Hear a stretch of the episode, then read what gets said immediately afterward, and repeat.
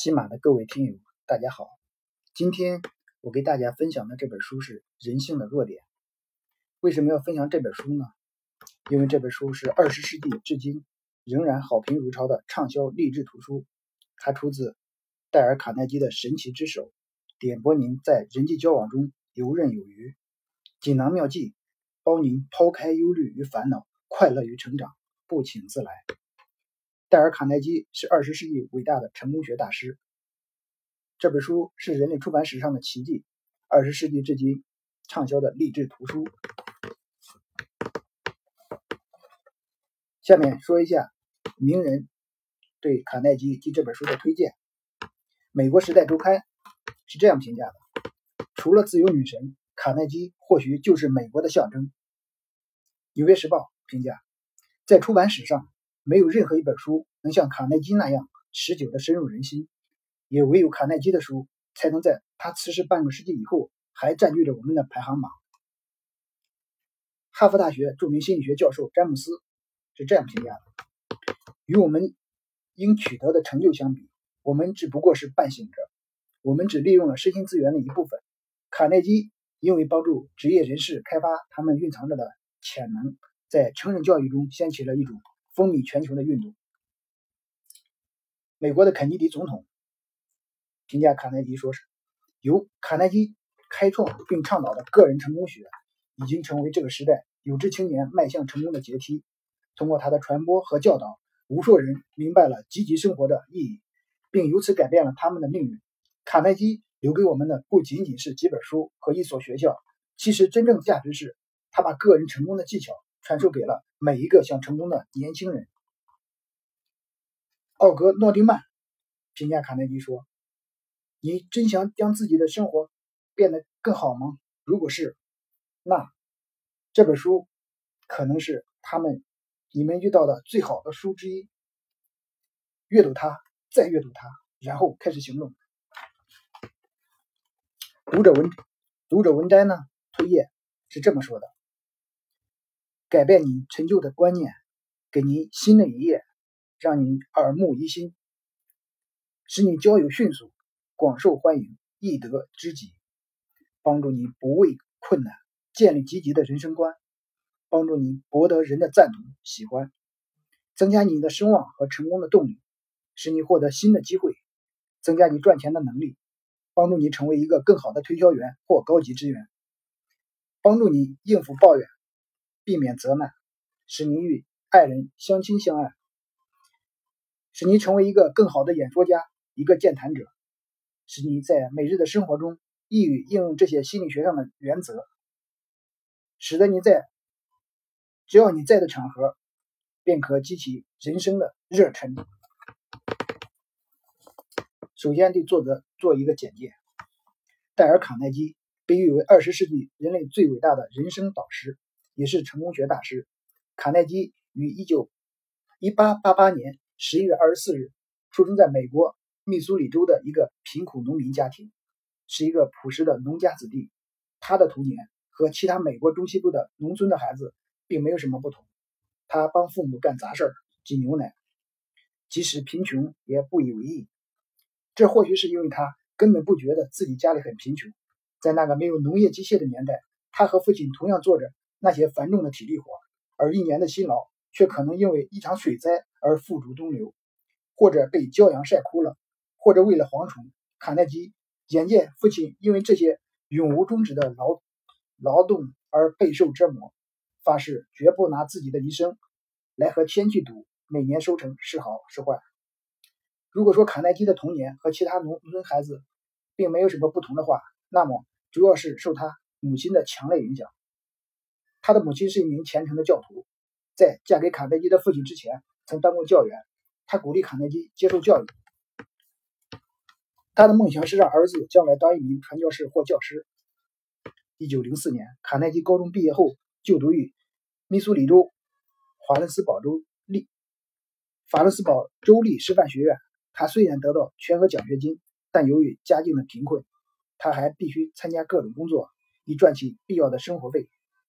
这使他感到羞耻，养成了一种自卑的心理，因而他想寻求出人头地的快捷方式。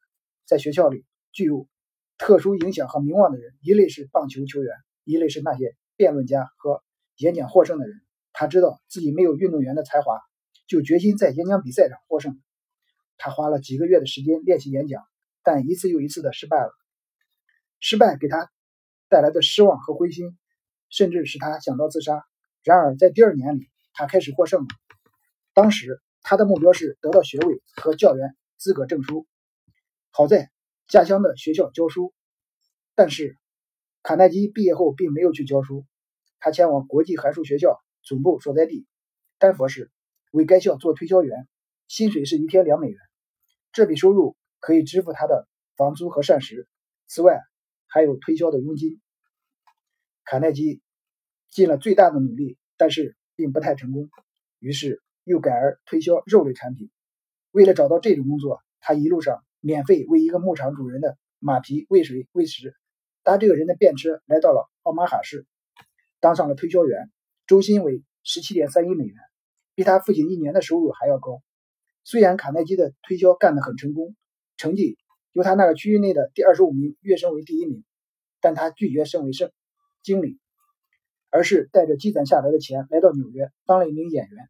作为演员，卡耐基唯一的演出是在话剧《马戏团的玻璃》中担任一个角色。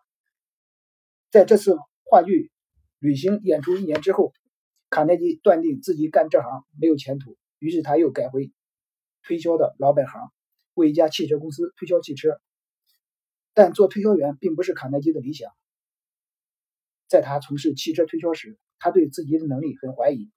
有一天，一位老者想买车，卡耐基又背诵了那套《车经》。老者淡淡的说：“无所谓的，我还得走得动。开车只不过是尝一尝新鲜劲儿，因为我年轻时曾经梦想成为汽车设计师，那时还没有汽车呢。”老者的一番话。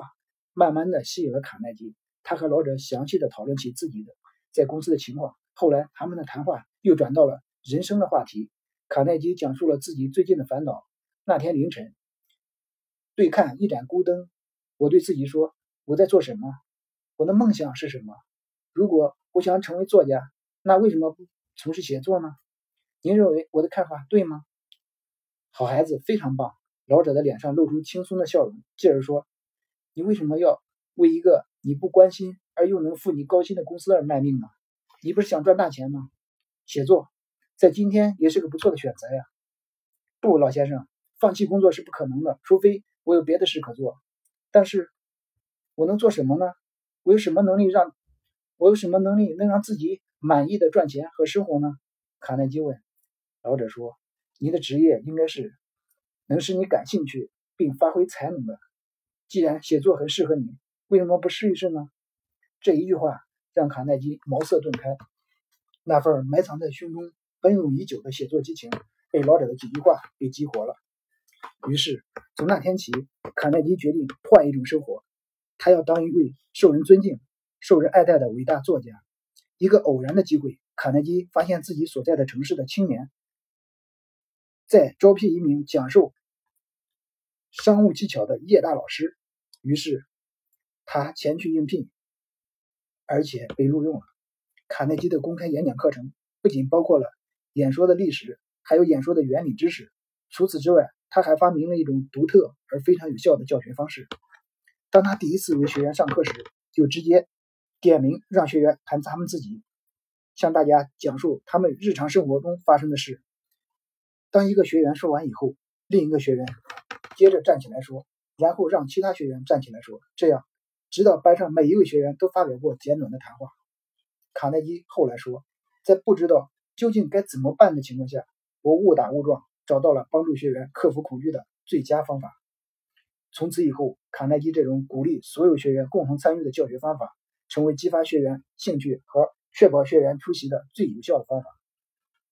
虽然这种方法在当时尚无先例，也没有什么方法可以评定。他做这套方法的效果，但他确实奏效了，并且已经在全世界教出了许多更会说话、更有信心的人。这一哲理的成功，可以从成千上万名毕业学员的来信中得到证明。